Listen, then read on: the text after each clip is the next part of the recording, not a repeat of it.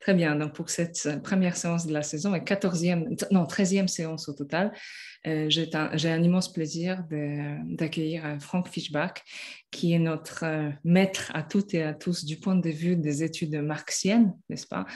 Avec Emmanuel Reynaud, tu as renouvelé d'une certaine façon, et Stéphane, Stéphane vous avez renouvelé une certaine lecture de, Marx en français qui est, vraiment très différente de la tradition euh, marxiste ou marxienne française.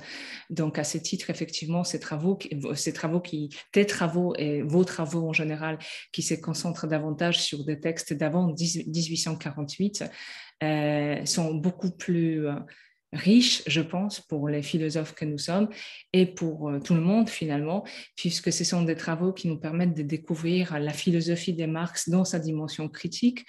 Et euh, comme ça, on peut aussi se passer en un sens de, de la philosophie de Marx dans sa euh, dimension un peu plus dogmatique qu'on trouve dans le Capital ou, ou, ailleurs. Donc à ce titre, c'est vraiment absolument enthousiasmant pour, pour moi et aussi pour, pour nous tous sans doute.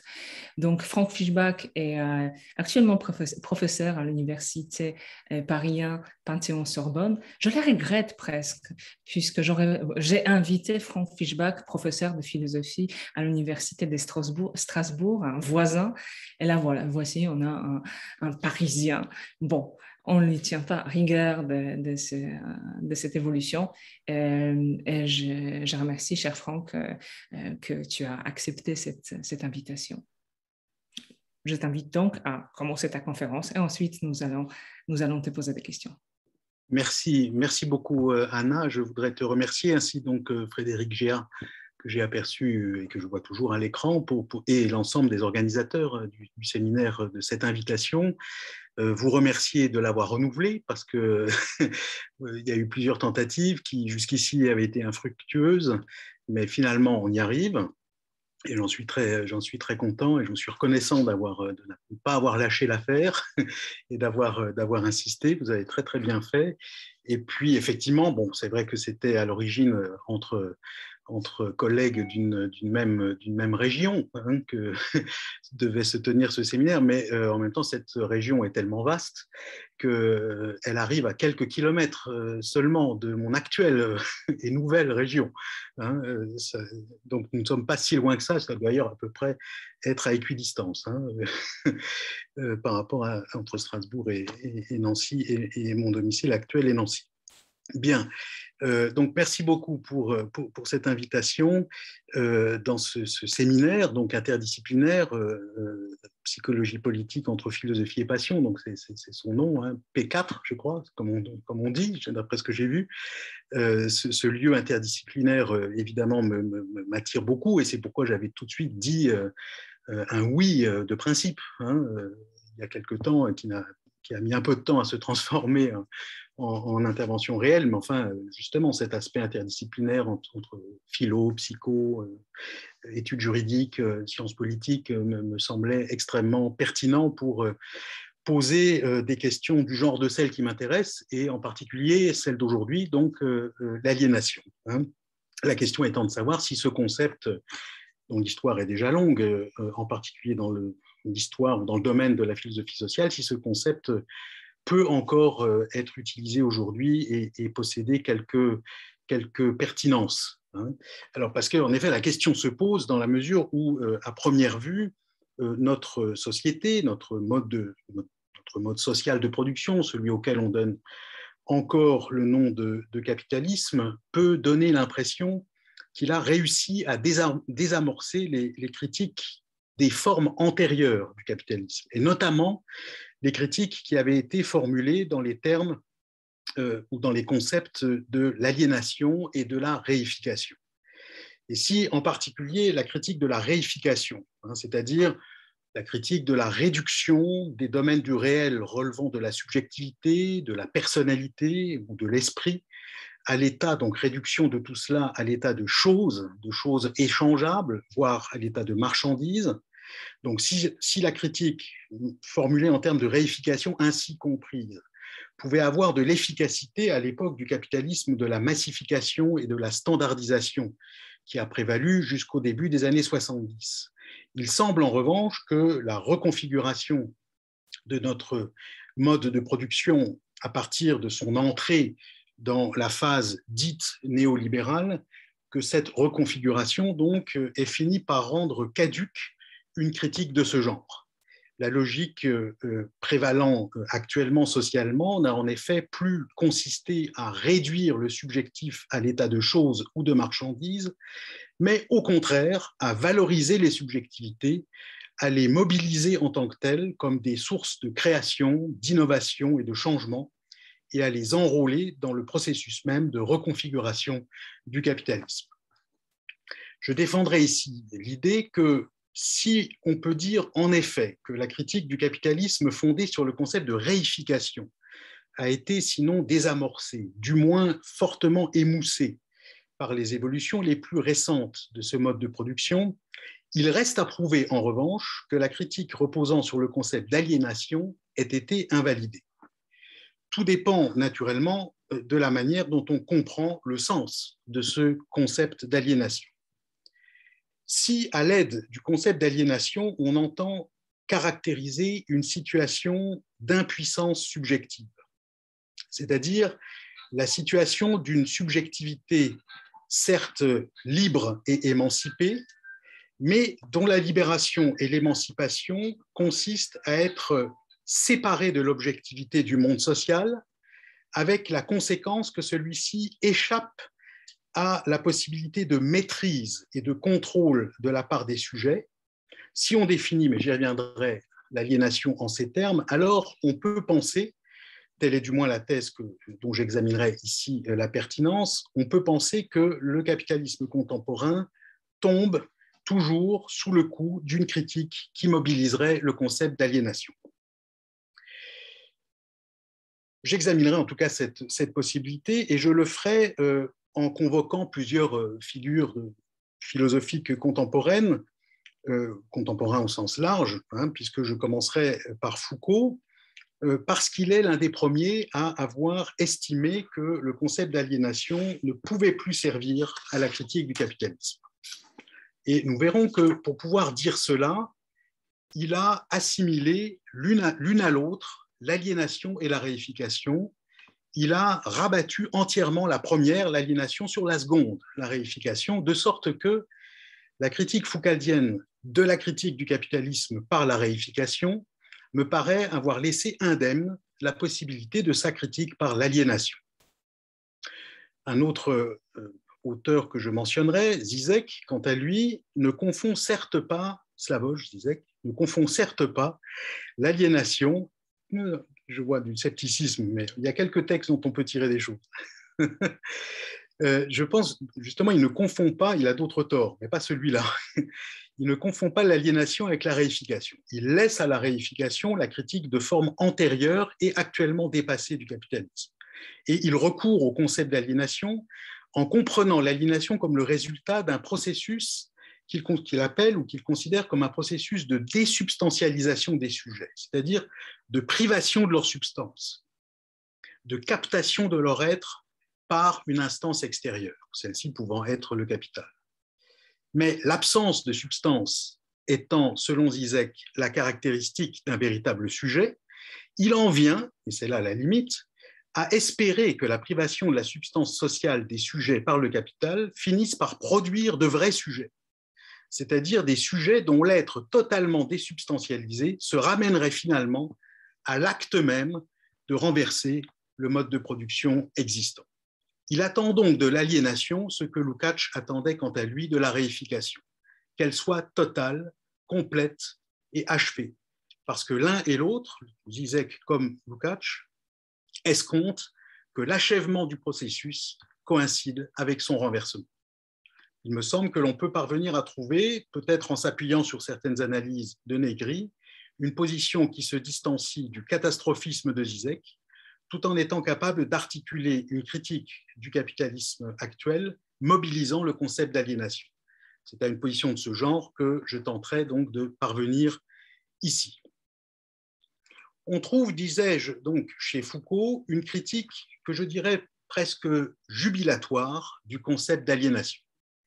Dans le cours, le fameux cours de 1978-79, Naissance de la biopolitique, Foucault prend visiblement beaucoup de plaisir à insister sur l'idée que la critique du capitalisme à partir du concept ou à l'aide du concept d'aliénation, eh bien, c'est une critique qui ne fonctionne plus. Foucault déploie sa critique du concept d'aliénation et de ses usages dans le cadre d'une critique du capitalisme sur la base des analyses qu'il consacre à l'ordolibéralisme allemand et au néolibéralisme anglo-saxon américain. Cela ne marche plus, nous dit Foucault, pour deux raisons essentielles. D'abord, affirme-t-il, je le cite, se trompent les critiques qui s'imaginent lorsqu'ils dénoncent une société, disons, sombartienne, je veux dire cette société uniformisante, de masse, de consommation, de spectacle, etc. Ces critiques ne discernent pas que nous avons dépassé ce stade et que nous n'en sommes plus là. Ce sont les propos de Foucault. L'art de gouverner néolibéral ne vise absolument plus à produire ce type-là de société au centre de laquelle se trouve se trouvait la marchandise et la consommation de masse. Ce dont il s'agit maintenant, au contraire, c'est, je cite à nouveau Foucault, c'est d'obtenir une société indexée non pas sur la marchandise et sur l'uniformité de la marchandise, mais sur la multiplicité et la différenciation des entreprises. Fin de citation. Non pas qu'on soit passé d'un paradigme de la production de marchandises à un paradigme de la production par l'entreprise. Désormais, c'est au fond la séparation même entre consommation et production qui saute. La consommation est désormais en elle-même productive. Or, il s'agit là précisément, selon Foucault, de l'une des conséquences de cette démultiplication de la forme entreprise à l'intérieur du corps social qui constitue, selon lui, selon Foucault toujours, l'enjeu de la politique néolibérale. Il s'agit de faire, je cite, il s'agit de faire du marché, de la concurrence et par conséquent de l'entreprise ce qu'on pourrait appeler la puissance informante de la société. Or, dans un tel cadre, l'acte de la consommation est lui aussi bel et bien un acte pleinement productif, l'acte d'une entité productive, c'est-à-dire d'une entreprise, fut-elle réduite à un individu. Et c'est pourquoi, toujours selon Foucault, il arrive à l'aliénation ce qu'il arrive, comme il le dit, à tout un tas de thèmes critiques que nous voyons courir partout dans la société. Ces thèmes critiques sont désormais caduques et inadéquats parce qu'ils sont aussi inadaptés à une société de la différenciation et de la multiplicité des entreprises qu'ils étaient en revanche adaptés à une société de l'uniformisation et de la massification marchande. Mais il y a une seconde raison qui invaliderait, selon Foucault, le thème critique de l'aliénation. En effet, les transformations du côté objectif de la consommation des marchandises se sont accompagnées de transformations parallèles du côté subjectif du producteur, c'est-à-dire du propriétaire de cette marchandise particulière qu'est la force de travail.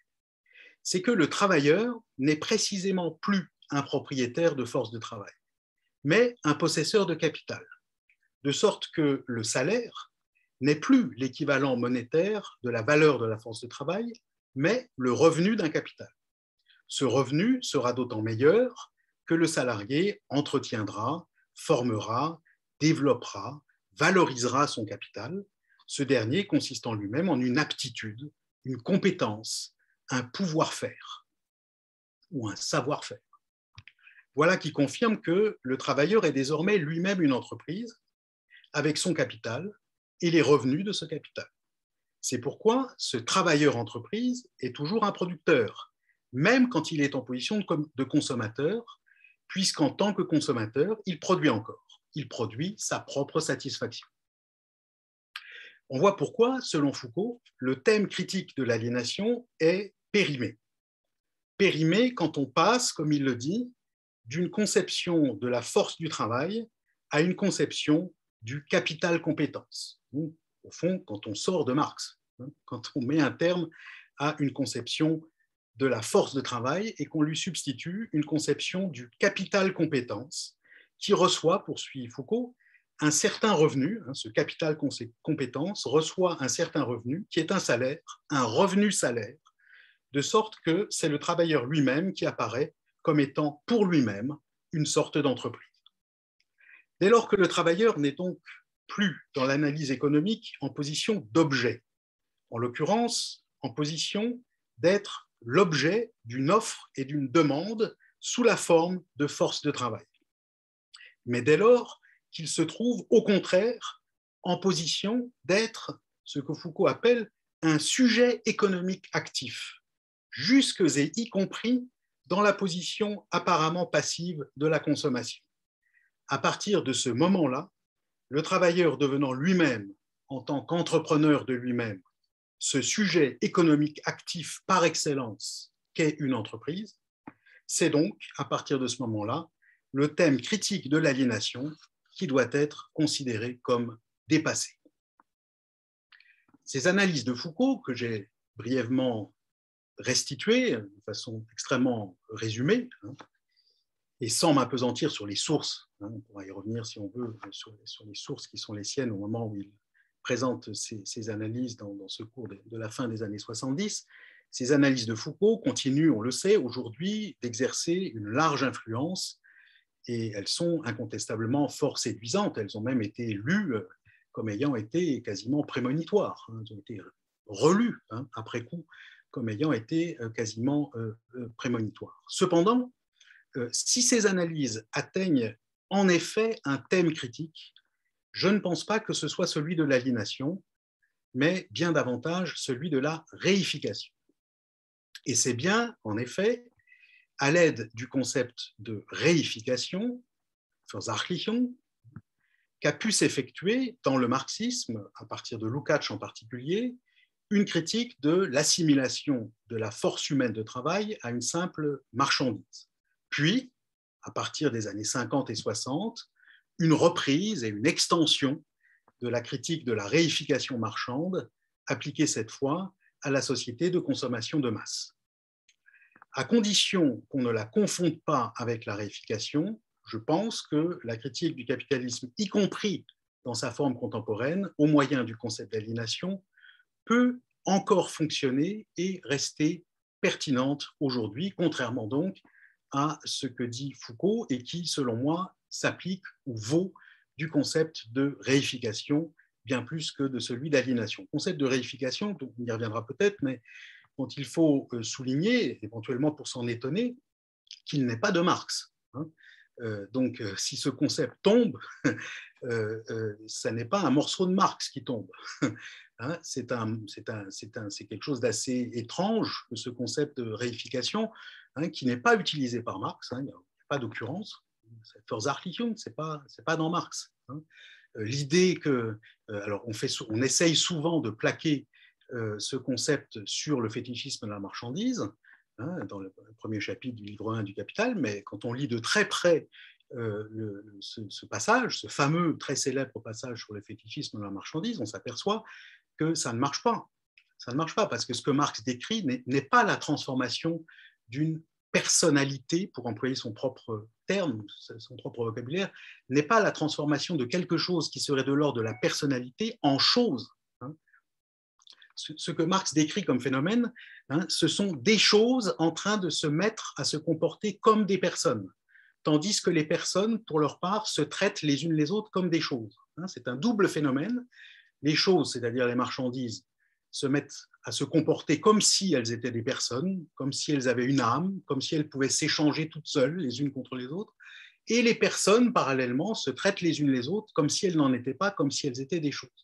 Donc c'est vrai que à partir de ce texte, hein, on a essayé de, trouver hein, dans, ce, passage de Marx quelque chose relevant de la, de la hein, de, la, réification, sauf que le terme n'y est pas. Je ne pense pas que le concept y soit non plus. Euh, ce concept a été très largement forgé après Marx, en particulier par Lukács, mais Lukács devant lui-même beaucoup, en fait, dans ce cas-là, pas à Marx, mais à Zimmel. Et donc la, source de ce concept de réification, c'est bien plus la philosophie de l'argent de Georg Simmel le Capital de Karl Marx. En revanche, le concept d'aliénation, celui-là, il est bien signé euh, Marx, si je puis dire. Pas que, mais en grande partie quand même. Euh, avec des sources, évidemment, notamment du côté de Feuerbach et de Hegel, bien entendu, mais euh, nous reviendrons éventuellement sur, sur cela dans, la discussion. Donc, je, retourne à ma, thèse selon laquelle ce qui est frappé, disons, de qui, qui, n'est plus utilisable, hein, euh, serait bien davantage le concept de réification que celui d'aliénation. Alors, j'ai essayé ailleurs, bon, en l'occurrence c'était dans un livre qui s'appelait Sans objet, hein, euh, j'avais tenté euh, de reconstruire le sens que Marx donnait au concept d'aliénation. Hein, et j'ai essayé de montrer en quoi ce concept d'aliénation, Entfremdung, hein, était directement lié à un autre, intimement lié à un autre, dont on peut dire, autre concept, dont on peut dire qu'il constitue peut-être l'une des découvertes théoriques et philosophiques majeures de Marx, à savoir le concept de force de travail, Arbeitskraft. Donc il y a un lien intime hein, entre le, concept d'aliénation tel que Marx le redéfinit hein, et son concept, le concept proprement marxien de Arbeitskraft, qu'il n'a d'ailleurs pas tout de suite appelé Arbeitskraft. Hein, euh, euh, le terme que Marx commence par, par forger, euh, notamment à l'époque des Grundrisse, c'est Arbeitsvermögen. C'est très important pour la suite, comme on va voir. Donc c'est l'idée d'une capacité de travail, hein, d'une faculté de travail, Arbeitsvermögen. Hein.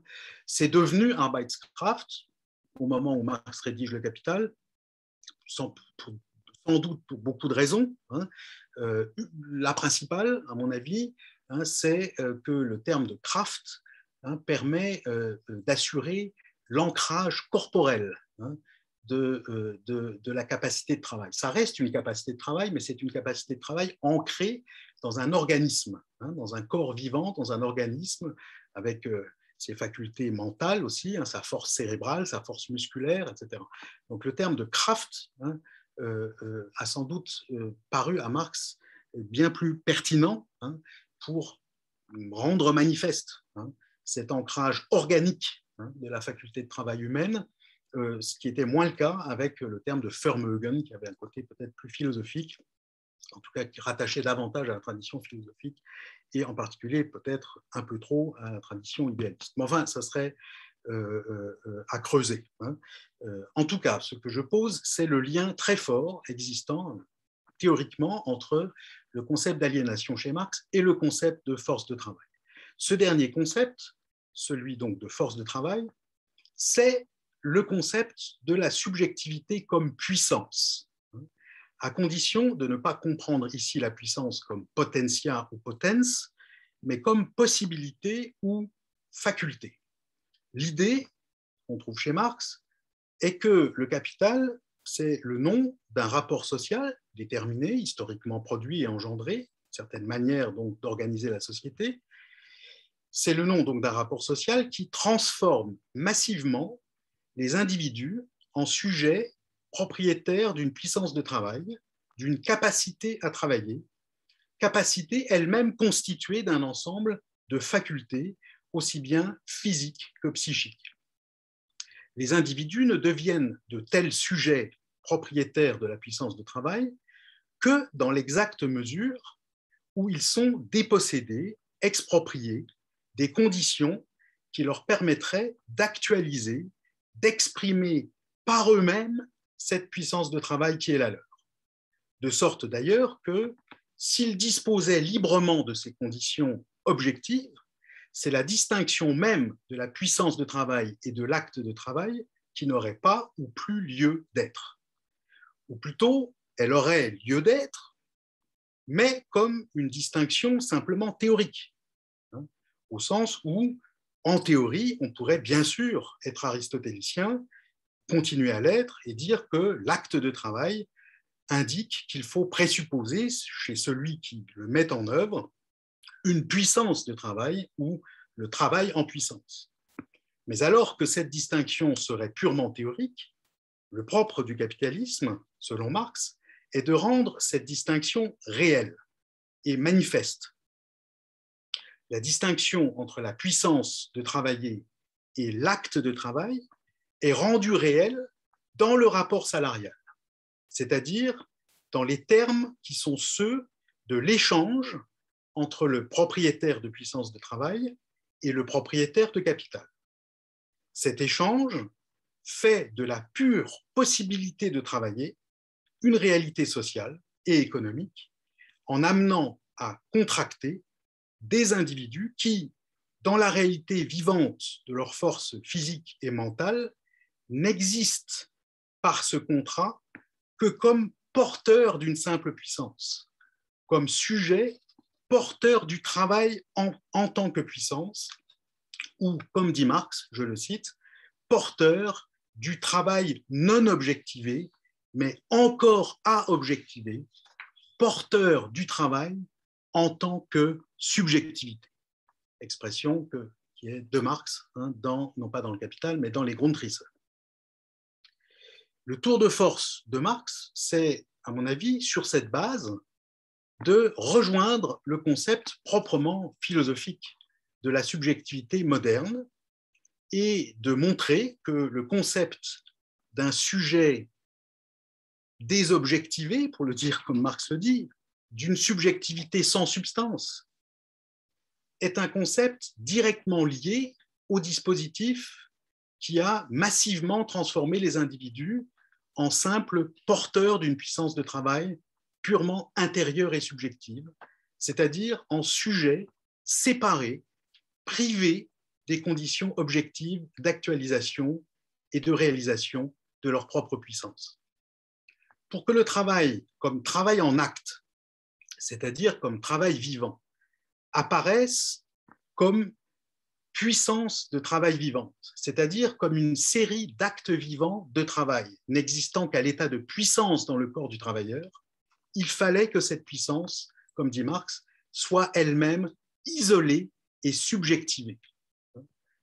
L'expression est de lui, ce qui supposait à son tour, je le cite, que les conditions réelles du travail vivant, quelles sont ces conditions réelles du travail vivant hein, C'est très, simple, c'est le matériau du travail, hein, la matière qui fait l'objet du travail, ce sont les instruments du travail, hein, les outils, donc les machines, les outils, mais ce sont aussi les moyens de subsistance. Ça aussi, ça fait partie des, conditions objectives du travail, les moyens de subsistance, un Lebensmittel, qui portent très bien leur nom aussi en allemand, hein, qui permettent la vie, c'est-à-dire qui permettent l'entretien et la reproduction de la force de travail elle-même. Donc, tout ceci supposait donc que les conditions réelles du travail vivant, comme dit Marx et que je viens de, de détailler, soient posées, ajoute-t-il, comme des existences étrangères et autonomes par rapport au travail vivant. Ou, dit-il encore, comme mode d'existence d'une personne étrangère et comme, dit-il encore, richesse étrangère à la puissance de travail. Donc, comme la richesse du propriétaire des conditions de travail, qui n'est pas celui qui, actualise la puissance de travail. Le propriétaire des conditions de travail, c'est celui qui est propriétaire des machines, du bâtiment dans lequel sont les machines, qui est aussi propriétaire de la matière hein, qu'il va faire travailler, par, euh, par les travailleurs, etc. Hein, et qui est aussi d'ailleurs propriétaire des Lebensmittel, puisque c'est euh, indirectement, hein, puisque c'est grâce aux revenus qu'il va verser que le travailleur aura accès à ces mêmes Lebensmittel. En tout cas, plus aucun accès direct hein, euh, de celui du travailleur, plus, il n'y a plus pour lui aucun accès direct aux conditions permettant, aux conditions objectives permettant l'actualisation de sa puissance de sa puissance de travail. Et c'est précisément ça qui fait de lui euh, quelqu'un qui n'est plus rien d'autre hein, que le dépositaire d'une faculté de travailler à condition que quelqu'un d'autre lui livre ou lui donne accès aux conditions qui permettent d'actualiser cette puissance. Donc si l'on peut accorder à Foucault, pour revenir à lui, l'idée que dans la phase qui est sans doute encore la nôtre, hein, d'évolution du, mode de production capitaliste. L'idée donc que la critique mobilisant le concept de réification comme critique de la réduction du sujet à la chose ou à une chose a perdu de son tranchant, il semble au contraire que la critique euh, de cette même formation sociale en termes d'aliénation, c'est-à-dire en termes de désobjectivation hein, ou de désubstantialisation de ces êtres vivants objectifs que sont les êtres humains, que cette critique donc puisse être considérée comme toujours assez ou relativement actuelle. Alors, euh, c'est là que je vais mentionner un, auteur qui, euh, euh, fait parfois polémique, hein, puisque parmi quelques penseurs contemporains, disons, assumant une part au moins de l'héritage marxien, mais l'assumant, j'en conviens, de manière assez étrange, euh, comme, comme d'ailleurs l'héritage hegelien, qui l'assume aussi de manière très particulière, je, sais bien. Donc Zizek hein, paraît être un des rares qui reprennent et poursuivent la, réification, la, pardon, la réflexion sur la question de la réification. Et il se place dans la perspective d'une critique de ce concept, hein, c'est-à-dire propose une critique du concept de réification. Pour lui, toute réification, donc c'est-à-dire toute forme de chosification d'un sujet, est une forme de substantialisation, et toute substantialisation est une substantification qui revient à une négation de ce qu'est en vérité un sujet. Le sujet n'est en effet pas autre chose, selon Zizek, que le radicalement non substantiel. Un véritable sujet n'a pas de substance, et c'est la raison pour laquelle il n'y a pas de réponse au fond à la question de savoir ce qu'il est, ce qu'est le sujet. Quand on dit du sujet ou d'un sujet en particulier qu'il est ceci ou cela, c'est qu'on est en train de le substantifier et donc de le manquer, voire de le nier en tant que sujet. D'où également le fait que Zizek ne puisse qu'être a priori favorable à toutes les sortes de processus qui désubstantialisent ou désubstantifient le sujet, c'est-à-dire qui le ramènent au fond, ce sujet, à ce qu'il est véritablement. Non pas un être substantiel, mais un acte. Là aussi, rien de très nouveau hein, dans l'histoire de la philosophie allemande. Depuis Fichte, euh, la compréhension de l'essence du sujet comme, comme Tat, hein, comme euh, est évidemment quelque chose de bien connu que Zizek reprend, euh, sans toujours en dire toute sa dette. Enfin, ça, c'est un autre, un autre problème. De sorte que si, dans notre monde contemporain, des processus de la sorte existent qui libèrent les sujets de la substance et donc de la réification et qui les reconduisent à l'acte qu'ils sont, il y a des chances que Zizek leur trouve à ces processus, à des processus de ce genre, des vertus et qu'ils leur soient favorables. La question est de savoir jusqu'où Zizek est prêt à adhérer au processus de désubstantialisation des sujets. Les soutient-il encore quand ces processus prennent une tournure catastrophique? Et si oui, pour quelles raisons Alors, de mon côté, j'avais tenté de mettre en évidence l'idée, à mon avis, donc présente chez Marx, enfin c'est à partir de Marx en tout cas que je tentais de la dégager, hein, l'idée donc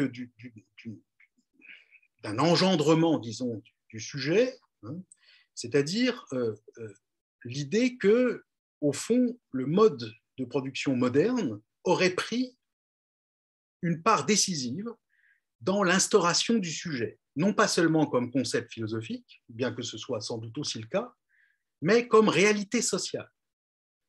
L'institution en masse des individus en tant que propriétaires d'une force de travail, purement intérieure et subjective, ayant pris une part décisive dans cette instauration. Le capitalisme aurait donc en quelque sorte réalisé socialement et historiquement le concept philosophique du sujet et il y serait parvenu en privant massivement les individus de tout accès direct aux conditions objectives de leur activité et de leur, et de leur propre réalisation et en les faisant propriétaires d'une marchandise très spéciale, la force de travail, qui ne consiste en rien d'autre qu'en une simple capacité purement subjective, interne à un corps organique vivant, mais séparé de toutes les conditions objectives de sa propre réalisation ou de sa propre actualisation. je concède m'être senti à un moment conforté lorsque, dans certains de ces textes, j'ai vu Zizek sembler se rapprocher d'une conception de ce genre de l'aliénation comme production d'un sujet désobjectivé, privé de toute puissance, potestas, parce que réduit à l'état d'une simple puissance, potentia, comme engendrement, comme ça c'est une phrase de Zizek, hein, engendrement de masses démunies de leur objectivité.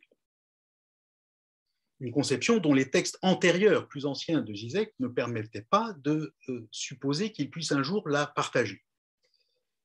Il écrit ceci, hein, je cite un de ses ouvrages, euh, euh, sur la, tragédie et la farce, je ne sais plus le, titre exact, voilà ce qu'il écrit, nous sommes en danger de perdre tout nous sommes menacés d'être réduits, à, ça veut dire quoi perdre tout hein, pour lui le dit, nous sommes menacés d'être réduits à des sujets abstraits, dénués de tout contenu substantiel, dépossédés de notre substance symbolique, manipulés sans ménagement jusque dans notre base génétique, condamnés à végéter dans un environnement invivable. Fin de citation. Alors, ce qu'il y a de nouveau ici relativement à ces textes antérieurs, c'est que Zizek semble considérer cette perte de tout contenu substantiel comme un danger. Ce n'était pas le cas jusqu'ici, puisqu'au contraire, il nous expliquait que euh, euh, perdre tout contenu substantiel, c'est une fort bonne chose, puisque ça permet de devenir sujet. Et là, il semble rejoindre l'idée que la perte de tout contenu substantiel, c'est au fond une catastrophe qu'on peut appeler l'aliénation, hein, et qu'elle elle a une dimension individuelle, bien entendu, hein, quand on est un travailleur qui n'a pas accès aux conditions objectives de, son, sa propre activité de production, euh, mais elle peut aussi avoir des conséquences socialement euh, dévastatrices, pas seulement au niveau individuel. Donc cette évolution de la part de Zizek est, tout simplement euh, étonnante, hein, parce que si l'on s'en tient à ce qu'il expliquait dans des ouvrages antérieurs, je pense en particulier à Le sujet qui fâche, hein, il ne devrait voir dans le fait de tout perdre, hein, il ne devrait pas voir là un, danger ni un risque, mais au contraire, au contraire, une chance, je dirais presque une occasion à saisir. Le sujet qui fâche nous expliquait qu'il faut se garder absolument de toute tentation, de toute tentative de resubstantialiser le sujet, c'est-à-dire de le réifier, hein, et qu'un sujet qui a encore quelque chose à perdre n'atteste qu'une seule chose, qui n'est pas encore véritablement sujet. Or, ce que semble nous offrir ce que Zizek appelle désormais le risque de perdre tout, eh c'est apparemment et précisément la chance de devenir enfin de vrais sujets, des sujets détachés de tout, et donc aussi capables de l'acte de tout refonder à partir de rien, c'est-à-dire à partir du néant qu'est précisément pour Zizek un sujet, un véritable sujet. En tout cas, un néant d'être, un néant de substance. Dans ce passage où Zizek parle du danger de perdre tout, on voit que cette perte, cette privation de contenu substantiel qui engendre des sujets abstraits, donc cette perte, cette privation s'opère à plusieurs niveaux. Et en l'occurrence, elle porte, selon Zizek, sur trois contenus substantiels majeurs. Il y a perte, ou en tout cas risque de perdre, danger de perdre, trois contenus substantiels majeurs. D'abord, euh, il y a ce qui se passe au niveau que Zizek appelle symbolique ou culturel. Et il s'agit là de la privation de ce qu'il appelle les formes immédiatement socialisées de capital cognitif, au premier rang desquelles le langage. Mais au-delà, il s'agit de la privation des produits de type immatériel résultant des interactions médiatisées par le langage, résultant donc des interactions sociales. Et ce contenu, excusez du peu, ça englobe beaucoup de choses. La science, la connaissance, l'éducation, les produits culturels, les logiciels, etc. Premier niveau, donc, hein, ce qu'il appelle donc, les contenus d'ordre symbolique ou culturel. Il y a ensuite, deuxième niveau, il y a la privation de ce qu'il appelle le contenu substantiel relevant de la nature extérieure. La nature extérieure. Alors Zizek désigne par là les conditions naturelles, parmi lesquelles l'eau, par exemple. L'eau, les forêts, en particulier les forêts tropicales, les formes d'habitat naturel, ces conditions naturelles dont l'humanité serait privée non pas seulement parce que ces conditions sont appropriées de façon privée, mais aussi et surtout parce qu'elles sont dégradées, polluées et en passe d'être détruites. ça, c'est la nature extérieure. Et il y a enfin la privation portant sur ce qu'il appelle le contenu substantiel de la nature, cette fois intérieure, notre nature interne. Et là, il s'agit de la base génétique hein, de notre existence, euh, dont il n'exclut pas, hein, catastrophisme typique de Zizek, hein, dont il n'exclut pas que nous puissions un jour être expropriés quand euh, euh, cette base génétique sera devenue une marque déposée par un laboratoire pharmaceutique. Donc il y a, selon Zizek, une triple privation de substance. Triple privation de substance s'opérant à trois niveaux, symbolique, écologique et biologique. C'est moi qui utilise ces trois, c'est pas lui, hein. on peut résumer comme ça, symbolique, écologique et biologique. Trois niveaux, donc, euh, euh, substantiels, hein, où se jouent des conditions objectives d'une existence humaine, conditions objectives dont nous serions privés, comme nous étions chez Marx privés des conditions du travail. Donc on voit que ça prend une dimension euh, bien plus grande que chez Marx lui-même. Là, ça devient vraiment catastrophique, là, pour le coup. Euh, euh, donc, voilà donc une privation de substance dont le résultat, je cite, euh, je cite Zizek, privation de substance, d'objectivité, hein, d'être objectif, comme dirait Marx, hein, dont le résultat est, dit Zizek, de faire de nous des prolétaires. C'est quoi? Alors, qu'est-ce qu'il entend par là? Hein eh Bien, c'est fait de nous des êtres réduits à une subjectivité sans substance. Euh, et euh, quand il dit subjectivité sans, substance, il a cette fois-ci l'honnêteté de dire qu'il reprend l'expression euh, au Marx des Grundrisse. Il a raison, sauf qu'il oublie de dire où, mais enfin, c'est déjà pas mal. Il renvoie au livre où l'on trouve en effet, sous la plume de Marx, cette idée de subjectivité sans substance comme, étant précisément une définition de l'aliénation. Hein. Je remarque en outre que la substance, hein, ou les différentes formes de substance dont il y a, dont il y aurait privation, sont à chaque fois des formes, des formes communes, disons, hein, ou disons plutôt, ce sont les formes d'une substance essentiellement commune. Hein. La substance dite culturelle ou symbolique euh, dont parle Zizek, c'est celle de produits qui résultent d'une activité cognitive de nature essentiellement sociale la, substance naturelle extérieure est celle de ressources et de conditions essentiellement communes à l'humanité, dans la mesure où il s'agit de conditions naturelles dont dépendent l'existence même euh, et la survie de l'humanité.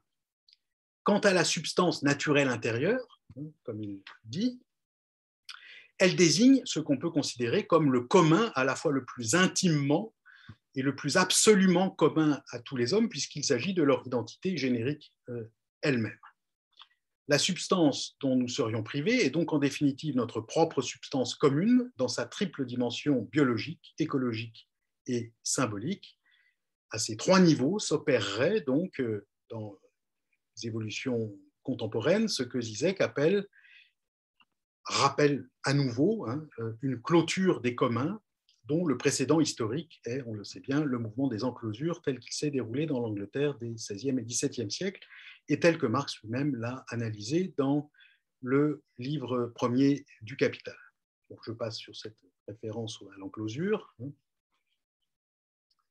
Euh, toujours est-il qu'il y a euh, une clôture progressive des communs sur ce triple plan écologique, euh, organique et symbolique, qui est comprise par Zizek comme un processus de prolétarisation de celles et ceux qui se trouvent ainsi exclus de leur propre substance. Et cette évolution est clairement présentée par lui comme étant un danger, et même plus exactement, on l'a vu, comme étant consistant dans le danger de tout perdre.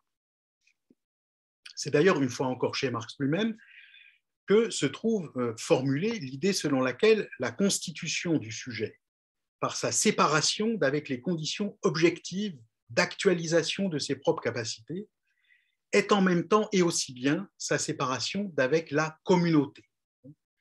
Cette idée se trouve originellement aussi chez Marx, qui écrivait que, je le cite, hein, c'est toujours dans les Grundrisse, que dans la société bourgeoise, le travailleur existe d'une manière purement inobjective et subjective. Ça, c'est la définition même de l'aliénation. Et il ajoutait, juste après avoir dit ça, juste après avoir dit que le travailleur n'a d'existence que purement inobjective ou non objective, c'est-à-dire purement subjective, il ajoute immédiatement que, je le cite, la chose qui se dresse en face de lui, en face du travailleur, est désormais devenue la véritable communauté qu'il cherche à s'approprier, mais qui le dévore. Oui, il est clair que par véritable communauté, Marx désigne ici la seule communauté véritablement universelle qu'il connaisse, à savoir l'humanité elle-même, par opposition à toutes les formes de communautés particulières, qu'il s'agisse des communes ou des corporations d'ancien régime ou des nations modernes. Marx veut dire ici que la société bourgeoise moderne, dans laquelle le travailleur est réduit à une subjectivité universelle mais vide, entleert, comme aime à dire Marx, hein, vidée, hein, est aussi celle dans laquelle la richesse produite par les hommes apparaît pour la première fois comme richesse sociale et humaine, et donc comme richesse commune, mais sous une forme étrangère, en l'occurrence comme valeur d'échange, c'est-à-dire comme travail accumulé et mort, et donc comme capital. Bref, les travailleurs apparaissent d'autant plus purement comme sujets qu'ils sont privés de la richesse humaine commune, c'est-à-dire privés des produits et des conditions de leur travail, dans la mesure même où ces derniers sont appropriés et privatisés par d'autres qu'eux que la privation de substances objectives soit en même temps privation du commun, hein, c'est là une idée que Zizek ne se contente pas de trouver chez Marx, mais qu'il semble euh, reprendre tout à fait à son compte.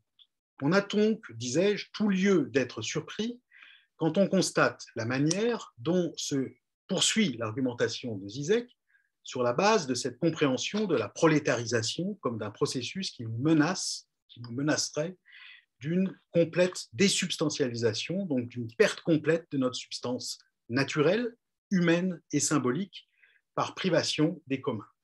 Zizek poursuit la manière suivante, je le cite à nouveau, le problème central auquel nous faisons face aujourd'hui touche à la façon dont la prédominance, voire le rôle hégémonique du travail intellectuel dans le capitalisme actuel, affecte le schéma de base marxien de la séparation du travail de ses conditions objectives de réalisation et de la révolution comme réappropriation subjective de ces conditions. La, sur, la surprise dont je parle n'est pas provoquée par la question elle-même, qu'il y a en effet tout lieu de, de poser, mais par la réponse que Zizek lui donne. Car cette réponse consiste à dire que l'hégémonie récente du travail intellectuel c'est-à-dire de ce que Negri appelle de son côté le travail immatériel, que cela donc ne change pas fondamentalement la donne. C'est la réponse de Zizek. Ça ne change pas fondamentalement la donne.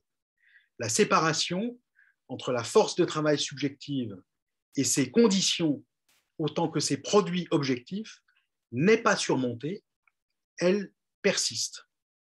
Voilà déjà une chose qui ne va pas de soi et qui mériterait d'être quand même un peu discutée.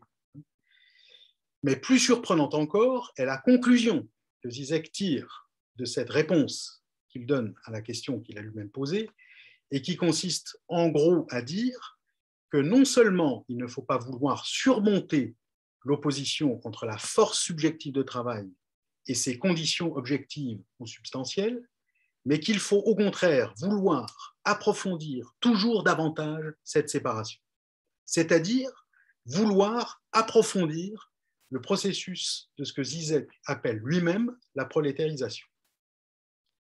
Étrange projet que celui de vouloir la prolétarisation. Étrange perspective que celle de vouloir accélérer, amplifier, radicaliser la prolétarisation. Le capital s'en charge, s'en est toujours très bien chargé. ne vois pas quel est l'intérêt de prendre cet objectif à son compte. Sans parler du fait que proposer la prolétarisation complète comme projet revient à faire bien peu de cas des souffrances sociales, des calamités naturelles et des ravages en tout genre qu'un tel processus ne cesse d'engendrer depuis qu'il existe et qu'il est à l'heure. Il y va pour Zizek de la perte et de la privation de substance et donc de la déréification, comme naguère de la réification chez Lukács. Il faut qu'elle aille jusqu'à son terme, pensent ces auteurs, pour qu'un renversement salvateur soit possible. De même que Lukács pensait dans Histoire et conscience de classe que c'était la réification absolue du prolétariat sous la forme de sa marchandisation complète, n'être plus rien d'autre que la marchandise force de travail, que c'était cela qui ferait précisément du prolétariat la classe qui fait effectivement la révolution, parce que c'est en allant au bout de la marchandisation qu'on en prend conscience et donc qu'on peut faire ce qu'il faut pour s'en libérer. De même, donc, selon le même schéma théorique, Zizek, mutatis mutandis, pense que c'est la désubstantialisation radicale des prolétaires contemporains qui les rendra, qui finira par les rendre révolutionnaires. C'est la perte radicale de toute substance et donc de tout être qui les amènera à l'acte, c'est la perte de l'être qui les amènera à l'acte révolutionnaire. L'idée de Zizek, déjà évoquée, est en effet que le mouvement des enclosures, hein, dont je parlais brièvement tout à l'heure, est ce qui se répète aujourd'hui, mais à une échelle considérablement élargie par rapport à la première enclosure anglaise du XVIIe siècle. Inutile de dire que cette répétition de l'enclosure n'a rien d'une tragédie qui se répéterait comme farce, et que sur ce point, en tout cas, le titre de l'ouvrage de Zizek tombe à côté.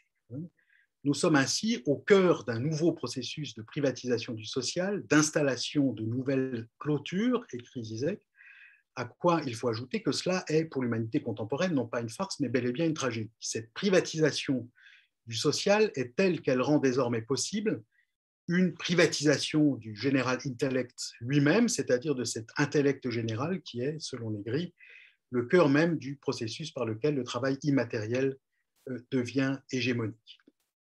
Le risque de tout cela est de n'avoir finalement pas grand-chose d'autre à proposer qu'une adhésion catastrophiste au cours même de l'évolution du capitalisme, en espérant d'une désubstantialisation et d'une désobjectivation les plus complètes et achevées possibles de la subjectivité, qu'elles aboutissent miraculeusement à un renversement.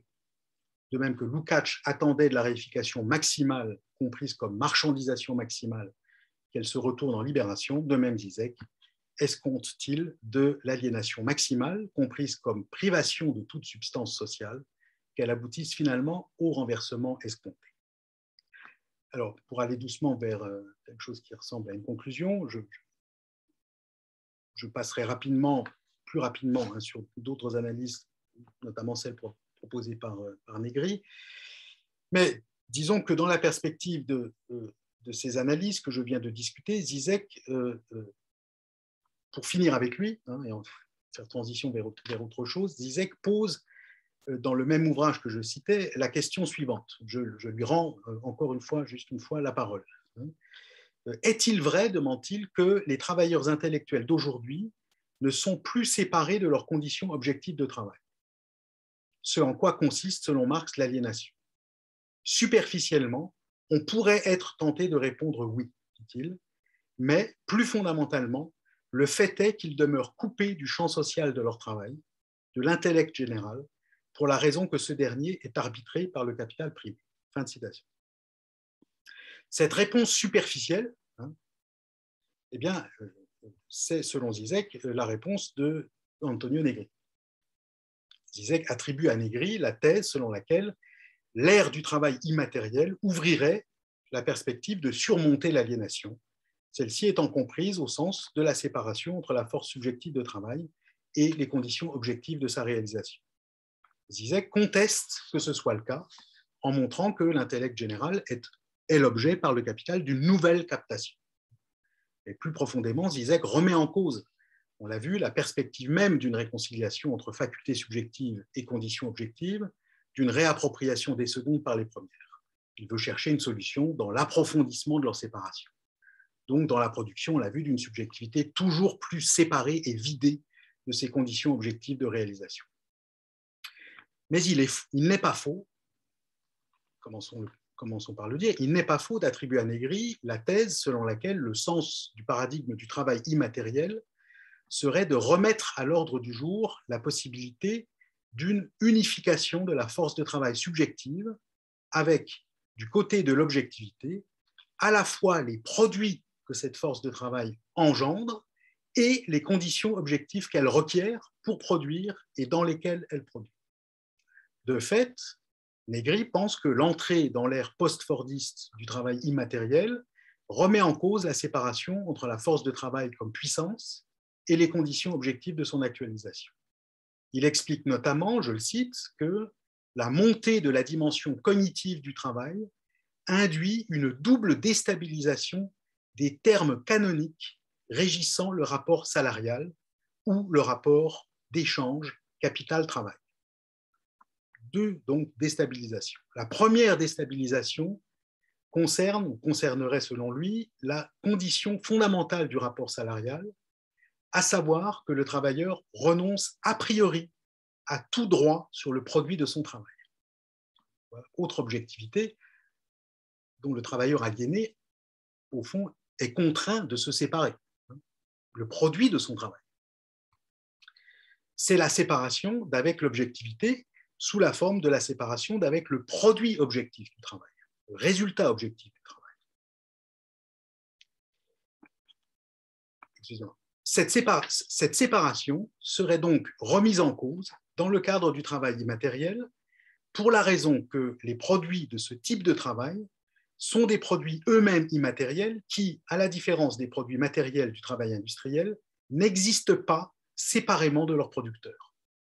Le produit d'un travail de service n'existe pas séparément de la personne qui effectue ce travail, pas plus que le produit d'un travail cognitif, dont on peut dire euh, qu'il demeure incorporé dans le cerveau du travailleur, ou qu'il en est comme une excroissance inséparable pour le dire en termes aristotéliciens, tout se passerait au fond comme si les produits immatériels des travaux du même genre, c'est-à-dire immatériels, tendaient à relever de moins en moins de la poiesis, le produit séparé de l'agent, et de plus en plus de la praxis, le travail devenant une action au fond de l'agent sur lui-même. Quant à la seconde déstabilisation, tout aussi fondamentale, elle concerne cette fois le temps du travail. Dans le rapport salarial classique, l'échange travail-capital consiste en ce que le capital paye un salaire pour obtenir le droit de disposer de la puissance subjective de travail et de l'utiliser pendant un certain temps, durant lequel cette puissance s'actualise comme travail vivant, mais au bénéfice du capital, pas comme travail qui viendrait d'elle-même, pas comme son propre travail. Or, nous dit Negri, tout change dès lors que le travail, en devenant de plus en plus immatériel et cognitif, ne peut plus être réduit à une simple dépense d'énergie effectuée dans un temps donné. En effet, le travail des travailleurs cognitifs est tel qu'on ne peut plus séparer le temps durant lequel ils travaillent de celui durant lequel ils ne travaillent pas. Évidemment, c'est même encore plus vrai quand euh, euh, ces travailleurs cognitifs télétravaillent, hein, selon l'expérience que nous venons de faire euh, depuis un an et demi. Hein. un travailleur cognitif rentré chez lui après les heures de bureau, ça c'est avant le télétravail, hein, et qui se met à surfer sur Internet, est-il un individu au repos, en train de se consacrer à une activité de loisir, ou bien est-il un individu qui travaille en ce sens que, en cherchant sur la toile des informations ou en nouant des relations dans des réseaux, hein, il se livre à des activités dont les résultats peuvent être directement utilisables dans son travail. Il est clair que pour les travailleurs cognitifs, les activités de ce genre, mais aussi la lecture, hein, le fait de s'informer, de se cultiver, de rencontrer des gens, d'avoir une vie sociale, ne peuvent plus être distinguées, isolées plutôt isolés de leur temps de travail au sens restreint du terme, c'est-à-dire au sens des heures passées au bureau. Je note que Negri voit là une déstabilisation du rapport salarial. On pourrait aussi y voir au contraire une sorte de généralisation du rapport salarial à l'ensemble de la vie du travailleur, une sorte de généralisation de la centralité du travail qui serait telle que le travail absorberait finalement toute la vie.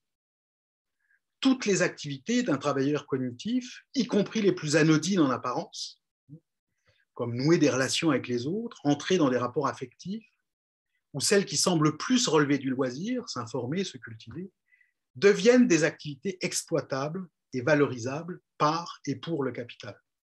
D'où les techniques managériales destinées à obtenir l'implication permanente des salariés par intériorisation des objectifs de l'entreprise, afin que le salarié les ait en quelque sorte constamment à l'esprit et qu'aucune des activités auxquelles il se livre ne puisse demeurer sans aucun bénéfice pour l'entreprise. Negri est parfaitement conscient de cela, considérant même que, je le cite, les diverses formes de précarisation du rapport salarial constituent aussi et surtout un instrument par lequel le capital tente d'imposer et de bénéficier gratuitement de l'implication, subordination totale des salariés. Mais Negri maintient néanmoins qu'il faut voir dans ces évolutions une déstabilisation du rapport salarial, et cela pour une raison fondamentale que Zizek semble ne pas voir du tout. En cherchant à exercer le contrôle le plus complet possible sur l'ensemble du temps de vie des travailleurs, dans la mesure où on ne peut plus le distinguer d'un temps de travail, le capital fait en réalité un aveu dont la portée est incalculable, à savoir l'aveu du fait qu'il est redevenu dépendant des savoirs des salariés. En d'autres termes, ce que le travail immatériel rend possible et qu'il a sans doute même commencé à rendre réel, c'est la reconquête de l'autonomie du travail par rapport au capital. Si le travailleur cognitif, en un sens, travaille tout le temps, c'est parce qu'en lui, le travail a fini par s'identifier à la vie même. Donc, en fait, il ne travaille plus, il vit et il organise sa vie par lui-même, en réalité dans une indépendance de plus en plus grande à l'égard du capital. Et c'est en ce sens aussi que le travail immatériel signifie la reconquête par la puissance de travail des conditions objectives de sa propre actualisation, ce que Marx appelait l'auto-activation, la Selbstbetätigung. Le travail immatériel, le travail cognitif, peut être interprété comme un lieu de renaissance hein, de cette Selbstbetätigung, auto-activation dont Marx parlait et dont il faisait l'horizon euh, d'émancipation du travail, que le travail redevienne de l'auto-activation, hein, qu'il cesse d'être ce qu'il est, c'est-à-dire de l'allo-activation, être activé par quelqu'un d'autre. Hein. C'est ça, le, au fond, l'aliénation du salarié, elle est là, elle est dans le fait que son activité n'est pas la sienne, elle, lui, ou plus exactement, il est activé du dehors il est activé du dehors par des instances qui lui sont externes. Hein. Eh bien, euh, Negri pense que euh, du côté du, travail cognitif, c'est cette dimension d'allo-activité hein, euh, qui diminue, voire tend à, disparaître, de sorte que l'horizon de l'auto-activité de la Selbstbetätigung s'ouvre à nous. Et Negri peut donc, d'une part, mettre en avant ses capacités d'auto-organisation de plus en plus grandes des travailleurs immatériels, au point, dit-il, je le cite, que les fonctions réelles d'organisation de la production sont de plus en plus dévolues aux salariés, de sorte que le caractère parasitaire du capital apparaît aussi de manière de plus en plus évidente. Mais d'autre part, il peut aussi dire, cette fois comme Zizek, que s'accomplit dans le même temps un processus de privatisation du commun, consistant notamment en ce que le capital cherche à capter les surplus productifs provenant des ressources cognitives d'un territoire et d'une population, ce qu'il fait généralement au moyen de la rente, en donnant à celle-ci, dit Negri, ses formes et ses fonctions les plus pures, celles qui ont déjà été à la base de la jeunesse du capitalisme lors du processus des enclosures. Je termine sur cette idée-là. Euh, on peut, me semble-t-il, situer clairement la différence euh, entre ces deux auteurs, Zizek et Negri, et peut-être aussi identifier euh, la position qui est la mienne. Euh, le premier, Zizek, ne voit que les manières dont le capital parvient une fois encore à priver le travail immatériel de ses produits, poursuivant par là le processus de désubstantialisation de la force de travail, tandis que le second, Négri, en héritier de l'opéraïsme, plus qu'héritier,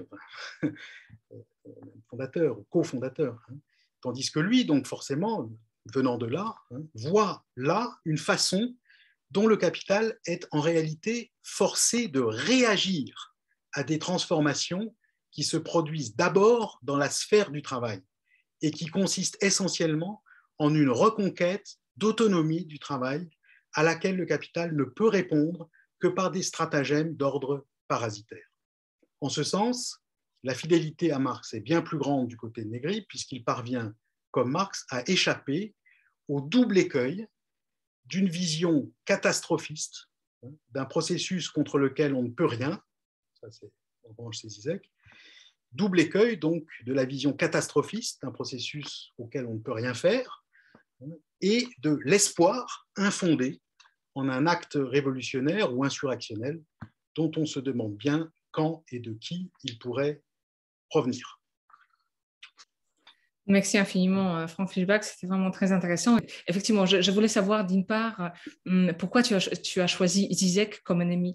Je, comprends très bien euh, qu'il que, te permet en fait d'évoquer les doubles écueils, mais ne suffit-il pas tout simplement de dire que nous avons deux deux visions contradictoires qui sont possibles, à savoir le catastrophisme et l'espoir euh, naïf d'une révolution à venir, mais ce sont des visions qui sont en réalité déjà présentes, présentes dans les discours, par exemple, de certains partis trotskistes en France depuis, depuis toujours, que euh, c'est très bien que les choses se passent mal, puisque quand, elles vont, quand ça va mal, bah, la révolution va venir automatiquement. Mm. Hein, c'est dans les lois de l'histoire, évidemment.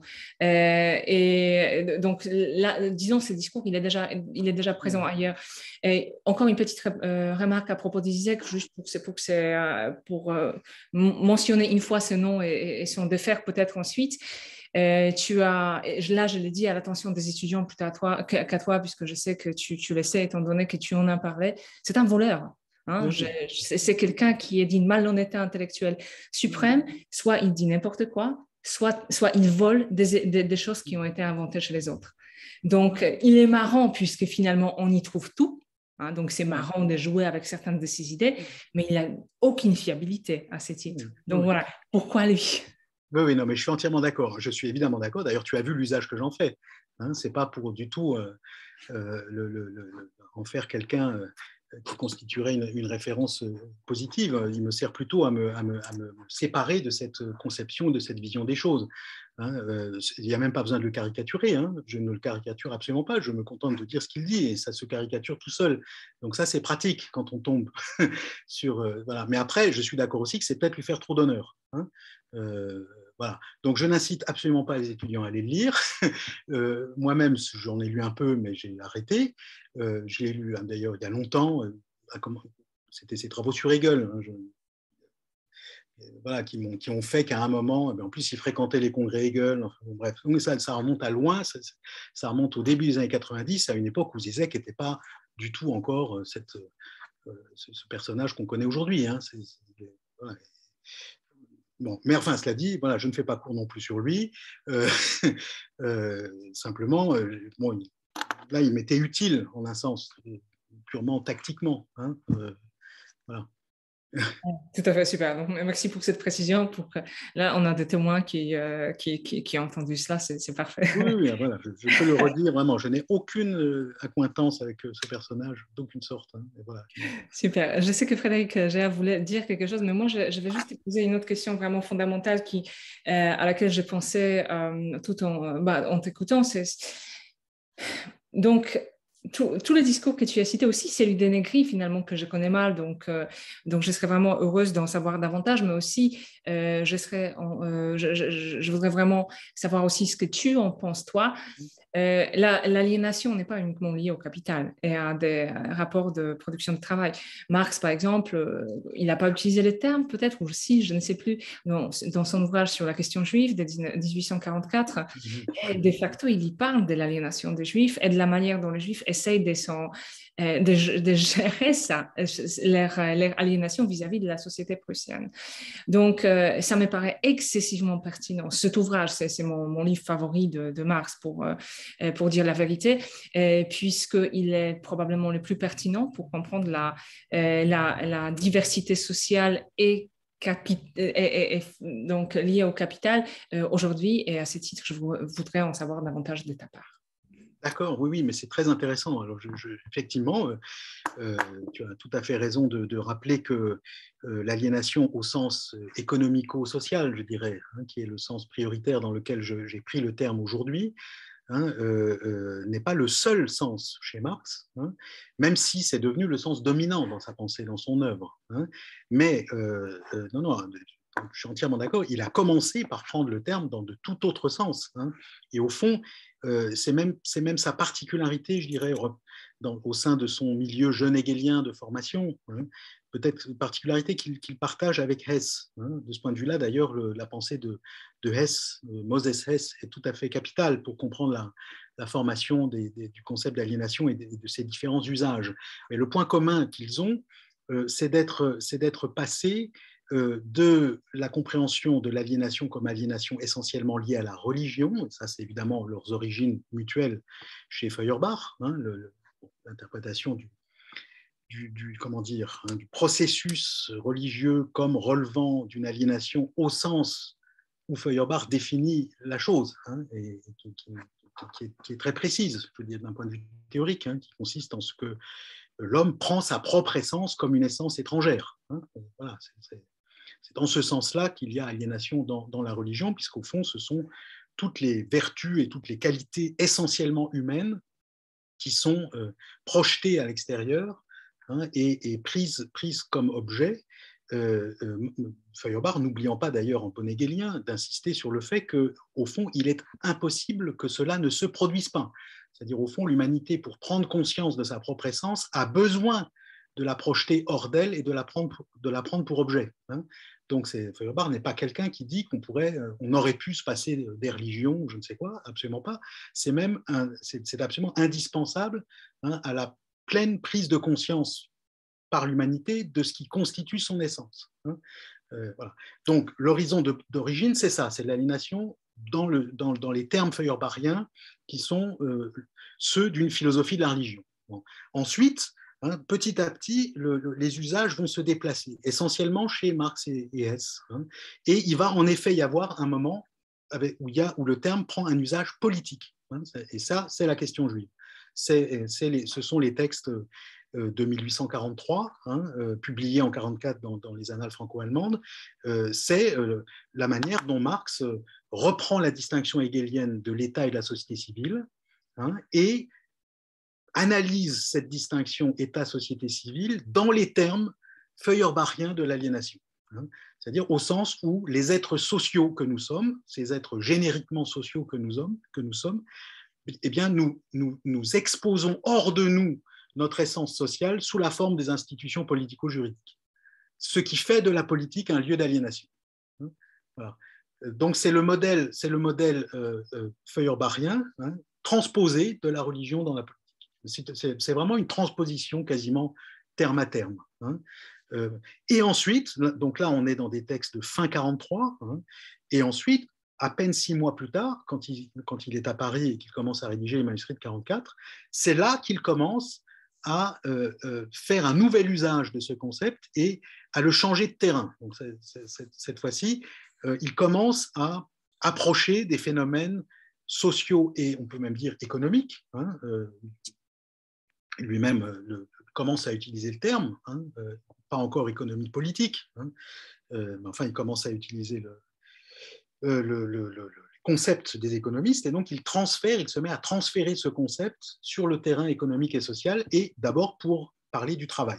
Hein. En fait, le terrain sur lequel il se met à utiliser ce concept, et ça c'est celui du travail, mais il faut insister sur le fait que euh, c'est quelque chose qui se produit très exactement en même temps dans les textes de Moses hein. euh, de ce point de vue-là, il faut absolument lire L'essence de l'argent de Moses hein, Das Geldwesen, euh, qui est un texte absolument remarquable, euh, formidable, hein, qui avait été traduit en français euh, en annexe du livre qui s'appelait Les figures juives de Marx. Et alors l'auteur, malheureusement j'ai un petit trou de mémoire, là c'est l'auteur E, hein, une collègue, le livre date des années 70, et, mais c'est Elisabeth de Fontenay, voilà, ça y est. Elisabeth de Fontaine, c'est une de ses premières productions, donc Les figures juives de Marx. Je ne me trompe pas, non, il me semble que c'est, je ne crois pas me tromper. Et en annexe, elle avait traduit L'essence de l'argent, donc de, de, de, qui est un texte dont Marx a eu connaissance, hein, alors même qu'il a été publié 45, je crois, par, par en Suisse, mais le texte aurait dû normalement paraître dans le numéro des Annales franco-allemandes dirigé par Marx et Ruge. Hein. C'est la raison pour laquelle Marx a eu accès au texte, parce que Hess lui a dû lui envoyer. Enfin, Mais il y a, y a, et ce sont les deux textes, les manuscrits 44 de Marx et l'essence de l'argent de, de, Hess, ce sont les deux textes où on voit le concept d'aliénation quitter ses origines euh, religieuses, théologico-politiques, disons, hein, théologico-politiques, et commencer à devenir un concept euh, euh, socio-économique. Mm-hmm. Merci infiniment pour ces, pour ces précisions historiques vraiment très intéressantes. Je veux juste ajouter que euh, nous avions il y a quelques mois Martin euh, Kusch qui est venu ici pour parler de Georg Simmel Jewish Philosophy. Là, je donnais les liens vers la conférence enregistrée. Donc, euh, pour ceux et celles qui sont. Et il a mentionné évidemment Moses Hess plusieurs fois lors de son intervention, puisque c'était de cela qu'on parlait, une conférence vraiment absolument remarquable. Et. donc, cher Frédéric, est-ce que tu voulais ajouter quelque chose? Oui, volontiers, volontiers. Bah, tout d'abord, je voudrais dire à, Franck Fischbach combien je suis heureux de, l'entendre et combien les, juristes universitaires le lisent. Oui, et tout particulièrement les, juristes universitaires du travail, ceux qui s'intéressent au droit du travail, mais on a eu l'occasion d'échanger hein, sur, ce terrain-là. Les théoriciens du droit aussi s'intéressent beaucoup euh, à, à vos travaux alors, forcément, moi, je réagis en, juriste du, travail euh, parce que tous les concepts que vous euh, avez évidemment euh, mis en, avant, que vous avez discutés à travers ces différents auteurs, résonnent très fortement pour nous en termes de débat structurel. Faut-il rappeler que la force de travail a donné lieu à des débats? S'agit-il de l'objet du contrat de travail hein? Ça a été un, un moment structurant. Et encore assez ouvert, hein, des, discussions sur le droit du, travail. Et évidemment, quand on vous écoute, quand un juriste du travail vous écoute, il y a une résonance extrêmement forte entre ce concept d'aliénation et puis un autre concept qui est très structurant d'une certaine conception du droit du travail, d'un certain modèle de droit du travail dont peut-être on s'éloigne progressivement, c'est la subordination. Aliénation, subordination. Donc je, je serais assez curieux, si vous en êtes d'accord, dire comment vous sentez euh, éventuellement ce, lien entre, euh, entre les deux. Et puis évidemment, qui dit subordination euh, aujourd'hui, eh bien regarde les débats, les déplacements qui sont en train de s'opérer. Je pense aux travailleurs du numérique, mais pas seulement, pas seulement. Les auteurs, les écrivains aussi aujourd'hui sont en train de demander à être reconnus comme travailleurs sous un certain angle. Et sont quasiment niés hein, dans, cette, euh, dans cette qualité. Bref, les, lignes se déplacent déjà, mais elles continueront à se déplacer euh, sur euh, des mm, discours et des réalités de, de, fausse autonomie ou de semblant d'autonomie. Il y a des aspirations à l'autonomie aujourd'hui qui sont très manifestes, mais ceux qui aspirent à une certaine autonomie se retrouvent parfois dans des organisations, je pense aux plateformes numériques, qui ouvrent sous de nouvelles formes de subordination parfois et peut-être euh, d'aliénation. Et évidemment, ça fait également écho à toute une série de, travaux, je pense aux pistes qu'avance Isabelle Ferrara euh, en Belgique euh, sur les investisseurs en travail que sont pour elle devenus les, salariés. Mais je, je, voudrais, à côté de cette, ce lien entre aliénation et subordination, je, peut-être ouvrir aussi une seconde question. Je suis interpellé par les travaux de Serge Audier, qui, est, je crois, un de vos collègues aujourd'hui. Euh, il est à Paris 1 hein, également. Paris 4. Paris 4. Je crois, oui, oui. Et qui, bon, mène lui aussi sa relecture de, de Marx et qui, notamment dans, dans l'âge productiviste ou dans la cité écologique, voilà, interpelle sur une certaine conception que euh, Marx, mais je dirais de façon très caricaturale, la gauche a pu avoir du, travail, une conception très productiviste. Vous avez écrit, bien sûr, sur, sur ce sujet aussi. Et ce qu'on pressent peut-être actuellement, c'est une ouverture ou un appel à une conception peut-être moins productiviste, moins marchande, et faire place à une autre compréhension en réalité du travail. On y voit même une nécessité sociale, voire sociétale. Alors là aussi, est-ce que euh, vous auriez envie de, vous exprimer sur, sur, cet aspect tout, tout, tout, à fait. Euh, merci beaucoup euh, pour ces, pour ces, pour ces questions. Oui, alors, effectivement, la, la, la, subordination, hein, c'est un point absolument capital, puisque central, hein, dans, toujours aujourd'hui central dans le droit du travail. Hein, le savez mieux que moi, euh, qui, a, qui, a, des origines, enfin, ça, il faudrait, je crois, chercher, mais euh, je me, demande s'il n'y a pas des, origines du côté du, droit régissant la, relation de domesticité, hein, qui, qui, finalement aurait pu servir de modèle, au fond, initialement en tout cas, pour penser la relation de travail. C'est la thèse d'Alain Supio, hein, tout, à fait. Et, beaucoup euh, estiment qu'il n'y a pas eu de rupture, en effet, euh, en 1791 mmh, en particulier. Oui, tout à fait. Ouais, D'accord. Oui, alors ça, c'est une dimension absolument fondamentale, y compris, euh, y compris chez Marx, hein, le lien entre subordination et, et, aliénation. Hein. Dès lors que l'on comprend l'aliénation, comme je l'ai rappelé, sous la la forme de la séparation euh, euh, d'avec les conditions objectives du travail. Euh, alors, je crois qu'il y a une chose, peut-être commencer par rappeler que ça, ne laisse pas tout de même d'être étonnant à quel point Marx avait pensé hein, ces différents aspects hein, de, la, de, la, relation salariale, y compris l'aspect de la subordination, hein, qu'il appelle lui plutôt domination. Relation de c'est Herrschaft. Euh, mais euh, à quel point il a développé euh, les différents aspects de cette relation salariale à un moment où elle était socialement ultra minoritaire. Ça, à chaque fois, ça me, dans le Capital, lorsqu'il nous parle du travail salarié, de l'échange entre le, travail et le capital sous la forme du contrat de travail salarial, etc., il parle de quelque chose qui est ultra minoritaire dans, la société de son temps, hein, en, en 1865-67. Euh, c'est quand même tout à fait étonnant. Ce n'était pas du tout la forme euh, majoritaire hein, euh, de la mise au travail socialement à ce moment-là, et, notamment dans le monde ouvrier, hein, où la relation salariale n'était pas encore la relation majoritaire et dominante, hein, où il subsistait encore des, le travail par pièce ou à la pièce, des choses, des choses de ce genre étaient encore très, très euh, largement euh, diffusées. Et donc, c'est seulement dans la grande industrie, euh, et sans doute bien davantage en, Angleterre à, ce moment-là qu'en France, que commençait à apparaître cette, relation, cette relation salariale.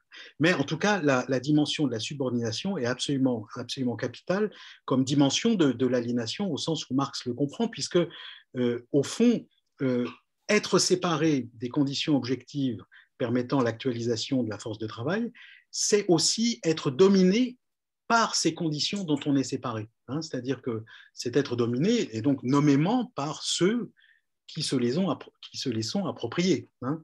Euh, donc c'est être sous l'emprise euh, de conditions objectives dont on devrait normalement, en tant que travailleur, avoir la maîtrise. Hein. C'est-à-dire que le, maître de ces conditions, ça devrait être celui qui travaille. Euh, mais comme il, en réalité, il n'a pas cette maîtrise des conditions, hein, de sorte qu'il passe sous, la domination de celui ou ceux qui, eux, possèdent cette maîtrise des conditions objectives du travail, la matière, des outils, etc. Hein. Euh, donc ça, c'est vraiment une dimension, euh, une dimension fondamentale hein, de, de, l'aliénation que la subordination. Et je pense que euh, chez lui, ça, prend aussi, ça, apparaît très nettement dans la théorisation de la, de la, de la, de la plus-value relative et de la plus-value absolue, hein. c'est-à-dire euh, de, de, deux manières euh, euh, pour le propriétaire des conditions objectives du travail de se rapporter aux travailleurs, hein. c'est-à-dire, et donc d'exercer une forme de domination sur eux. Hein. La, première manière, c'est de les, de les, dominer de telle manière qu'ils travaillent à chaque fois, chaque jour, le plus longtemps possible. Euh, donc euh, et ça, ça ne va pas sans contrainte, hein, surtout quand on a affaire euh, au début de la première moitié du 19e à, des, à des ouvriers, des travailleurs qui n'ont pas du tout encore intériorisé ces obligations salariales. Hein. C'est-à-dire à des travailleurs qui, au bout d'un certain nombre d'heures dans la journée, quittent le lieu de travail spontanément, hein, parce qu'ils estiment avoir suffisamment travaillé. Ils ont encore la mesure du suffisant. Donc voilà, ils viennent travailler, puis au bout d'un moment, ils partent. ça, c'est un problème. c'est un problème pour, pour, pour l'employeur, hein, dont l'objet est donc de les maintenir au travail, hein, plus longtemps qu'ils ne le feraient. eux, si ça dépendait d'eux, mais précisément, ça ne dépend pas d'eux. Donc, ce n'est pas à eux de décider quand ils partent euh, ou quand ils peuvent partir. Hein. Donc ça, c'est vraiment l'extorsion de la, plus-value absolue, c'est l'approfondissement de la, c'est l'extension de la, durée de la journée de travail. Hein. Puis après, il y a beaucoup plus habile, hein, beaucoup plus habile, c'est l'extension de la plus-value relative, parce que là, euh, ça consiste à dominer de manière beaucoup moins apparente, parce que quand on vous contraint à rester au poste de travail, là, quand même, le rapport de force est visible. mais quand on quand, on, quand, on, quand l'intervention consiste à modeler le processus de travail d'une certaine manière, hein, euh, à l'organiser d'une certaine, manière, là s'exercent des formes de domination beaucoup plus imperceptibles hein, de, la part, euh, de la part des travailleurs. Ça, va très majoritairement, ça va leur échapper qu'en en fait, ils sont dominés jusque dans les gestes qu'on leur demande d'accomplir. Hein, parce que ces gestes ont été organisés sans eux, indépendamment d'eux, par quelqu'un d'autre. Il y a une euh, très belle question qui va exactement dans ce, dans ce même sens. Merci beaucoup, Franck, pour. Euh, alors, je n'ai pas répondu sur le productivisme, mais ce n'est pas grave. c'est juste que euh, si tu, devais partir à un moment, donc je, il est quasiment 8 heures, on a trois questions, dont une, je sais, est très intéressante, euh, et Dominique qui, qui, pose vraiment une question qui va dans la continuité de, euh, Est-ce que vous pensez que la société nous fournit des buts existentiels, avoir une maison, faire du tourisme, faire du sport, etc., dans lesquels on s'investit, mais sans avoir pensé la nature de ces buts? Est-ce que c'est une forme d'aliénation, ça aussi? Ah, euh, excuse-moi, est-ce que tu peux redire le début? J'ai pas. Euh, euh, donc, est-ce que vous pensez que la société nous fournit des buts, des objectifs existentiels? Avoir une maison, faire du tourisme, faire du sport, dans lesquels on s'investit, mais sans avoir à s'interroger sur la nature de ces, de ces objectifs. Oui, oui, oui, ça, oui, le fait de, le, le, fait de ne pas questionner le, le sens de, de, de, ce genre d'investissement subjectif euh, ou le fait d'être euh, enfin, c'est-à-dire on ne le questionne pas parce qu'on est, on est, on est, on est, on est dissuadé de le faire, ou, disons les conditions sont telles qu'on n'est pas amené à, se poser la question du sens euh, de ce genre, de ce genre d'investissement subjectif. le fait donc d'être privé d'accès à la dimension du sens de ces activités ou de ces, de ces investissements, c'est une, une, forme d'aliénation. Oui, oui, puisque c'est une privation d'accès au contenu sensé, mhm. euh, euh, objectivement sensé de ce genre d'activité. Mm. Merci infiniment, super. Judith, ensuite Jean-Marie. Oui, bonsoir, j'espère que tout le monde m'entend. Ouais. Bon. Très bien. Bonsoir, merci beaucoup pour votre exposé. J'avais une question d'ordre bibliographique. En fait, euh, je voulais savoir si vous, ce que vous pensiez du livre de Raël Yegui qui, qui vise à promouvoir ou à, réhabiliter le concept d'aliénation qui, à ma connaissance, n'a pas été encore traduit en français, euh, mais qui est traduit en anglais. Euh, voilà, je voulais, je voulais savoir quel était mhm. votre avis vis-à-vis de cette euh, entreprise qui semble en fait assez proche de celle que vous avez proposée ce soir. Tout à fait, oui, oui, oui. Alors, effectivement, les, deux entreprises sont même assez parallèles. Elles l'ont été dans le temps, hein, c'est-à-dire le, le, livre de, de Raël Yegui sur la, sur, qui s'appelle Enfremdung, hein, sur l'aliénation date d'une période où moi-même je commençais à m'intéresser à la question. Je crois que c'est fin début 2000, hein, début, des années 2000. Euh, bon, ensuite, elle a, elle a, elle a continué jusqu'à euh, jusqu'à euh, cet autre livre qui n'est pas non plus traduit en français, hein, sur les formes de vie, sur la critique des formes de vie, hein, qui est le, paradigme de, théorie critique qu'elle essaye de, promouvoir aujourd'hui. mais voilà, sur le fond, je, je suis plein d'égards euh, extrêmement proche de, ce que développe Raël Yegui, au point d'ailleurs, si ça peut vous rassurer, que je, fais traduire euh, au, moins son livre sur, la, critique des formes de vie, hein, pour une collection chez Vrin. Donc celui-là euh, devrait bientôt être accessible en français. Mais il faudrait aussi que le livre sur l'aliénation le soit. Il est peut-être d'ailleurs traduit en anglais, c'est possible. Si je il est traduit en anglais, mais pas encore en français. Voilà, toujours pas en français. Non. Oui, oui. mais en tout cas, c'est vraiment, euh, oui, euh, ce qu'elle avait fait, la, reconstitution à laquelle elle a procédé du concept d'aliénation dans son livre sur l'aliénation est vraiment remarquable et à mettre entre toutes les mains. Hein. Ok, merci. Merci beaucoup. Jean-Marie, c'est à vous. Oui, merci beaucoup pour la parole. Merci aussi pour euh, l'exposé. Euh, j'ai deux petites questions. La première, je crois que je vais partir à partir de Foucault, euh, du fait qu'il considère le terme d'aliénation comme étant périmé et il propose la réification à la critique qu'on pourrait faire aujourd'hui du capitalisme. En fait, j'aimerais savoir euh, quels seraient concrètement les contenus euh, de la réification qui seraient beaucoup plus euh, à même aujourd'hui d'expliquer cette critique que l'on pourrait formuler au capitalisme et qui n'est pas contenue dans l'aliénation? Ou je dirais en fait quelle serait la différence des contenus entre l'aliénation et la réification qui fait que l'aliénation ne peut pas être capable d'expliquer la critique ou n'est pas à même de faire cette critique à la forme actuelle du capitalisme. Euh, ça, c'était la première question. Et la deuxième question aussi, en fait, euh, à partir de Foucault lui-même, euh, il me semble que les concepts d'aliénation posent aujourd'hui problème. C'est en sociologie qu'ils posent problème. Mais en philosophie, en tant que concept de pensée, de réflexion, il ne poserait pas euh, aussi, aussi de, des grands problèmes en tant que concept de réflexion. Voilà.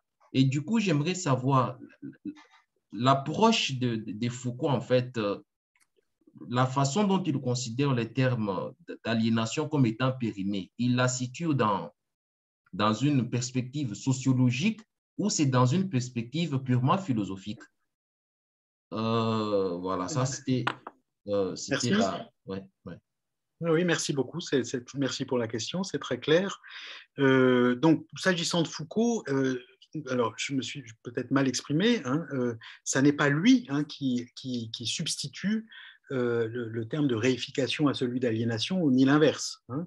C'est moi, dans la lecture que j'en ai proposée, qui estime qu'il euh, euh, rabat l'aliénation sur la réification, c'est-à-dire qu'en fait, il assimile l'aliénation à la réification. Hein. et c'est de la réification qu'il dit que c'est un paradigme critique périmé. Hein. ça, marchait dans le, ça marchait dans le capitalisme zombartien, hein, donc, euh, c'est-à-dire celui à la fois qui a duré, disons, la première moitié du XXe siècle, essentiellement, jusque oui, même plus que la moitié, jusqu'aux années 60. Hein. Euh, donc un, capitalisme de production de masse de marchandises, hein, un capitalisme mobilisant d'ailleurs aussi euh, en masse la, force de travail, hein, organisant euh, la force de travail, faisant le lien d'ailleurs, enfin, engendrant le mode de vie de cette force de travail qui permet l'écoulement des marchandises massivement produites. vous voyez, c'est le Fordisme, en gros. Euh, donc, il estime que euh, euh, la réification, voilà ce que c'est, hein, et ça ne marche plus avec le capitalisme des années 70, à partir hein, des, années 70. voilà. Mais il utilise le terme d'aliénation. Voilà, ce que je voulais dire, c'est ça, c'est qu'il utilise Foucault le terme d'aliénation, mais il comprend l'aliénation comme réification. Hein, et donc, moi, j'essaye au contraire de distinguer les deux termes.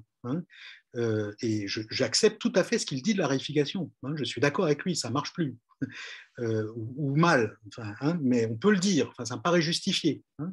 ça me paraît justifié que euh, la, réification, à la fois telle que, telle que, enfin, voyez, selon cet axe, disons, de théorie sociale critique qui va de, de Lukács à Henri Lefebvre, en passant par l'école de Francfort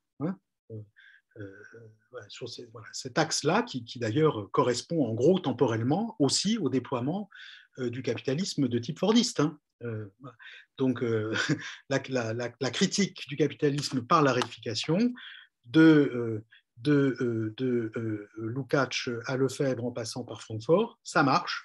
C'est-à-dire, ça marche en gros de 1920 à 1965, hein, mais moins bien après. Hein. Ça. Je suis d'accord avec Foucault.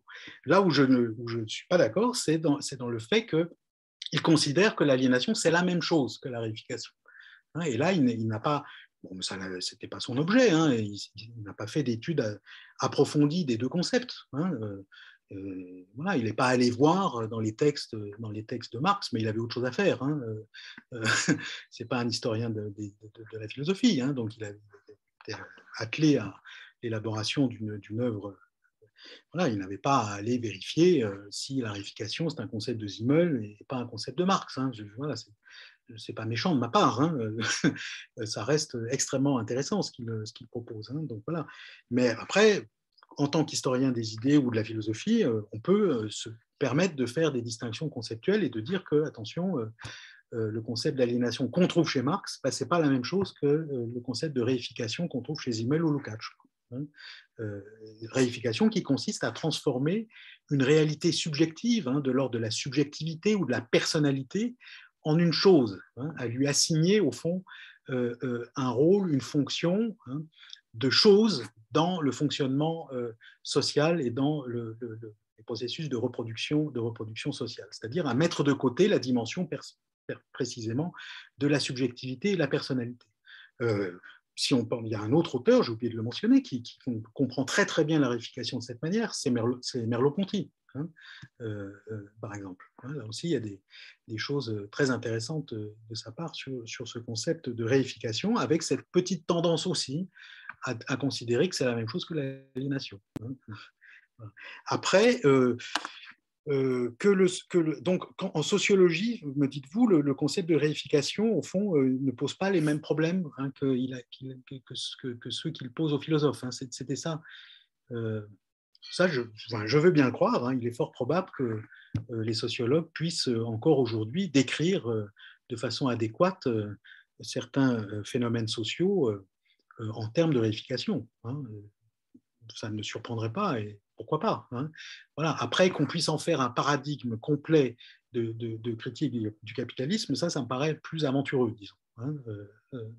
et en cela, je suis, je, suis d'accord avec, avec Foucault. Hein. Je pense que Jean-Marie faisait allusion au concept, euh, d'aliénation dans la sociologie et de, où vous parliez de la réification. J'avais l'impression que, que Jean-Marie parlait de l'aliénation, mais de toute façon, les mêmes commentaires hum, s'appliquent espérons que le sociologue nous laisse le travail de faire l'explication de tout. il nous donne juste des données, non? C'est ça le deal, normalement. normalement. Merci beaucoup, Jean-Marie, pour votre question qui était très intéressante. Merci, euh, Franck, pour, euh, pour toutes tes réponses. Du coup, on va s'arrêter là, puisque nous devons nous arrêter là euh, pour des raisons euh, de nos contraintes mutuelles. Et euh, merci à toutes et à tous pour votre présence. Nous allons nous retrouver d'ici un mois et nous allons parler de l'humiliation en tant que sentiment, effectivement, faisant partie du discours en, en, psychologie politique. Merci encore. Bonne soirée. Merci à vous encore, surtout. Merci beaucoup, Franck. Merci. À bientôt. À bientôt.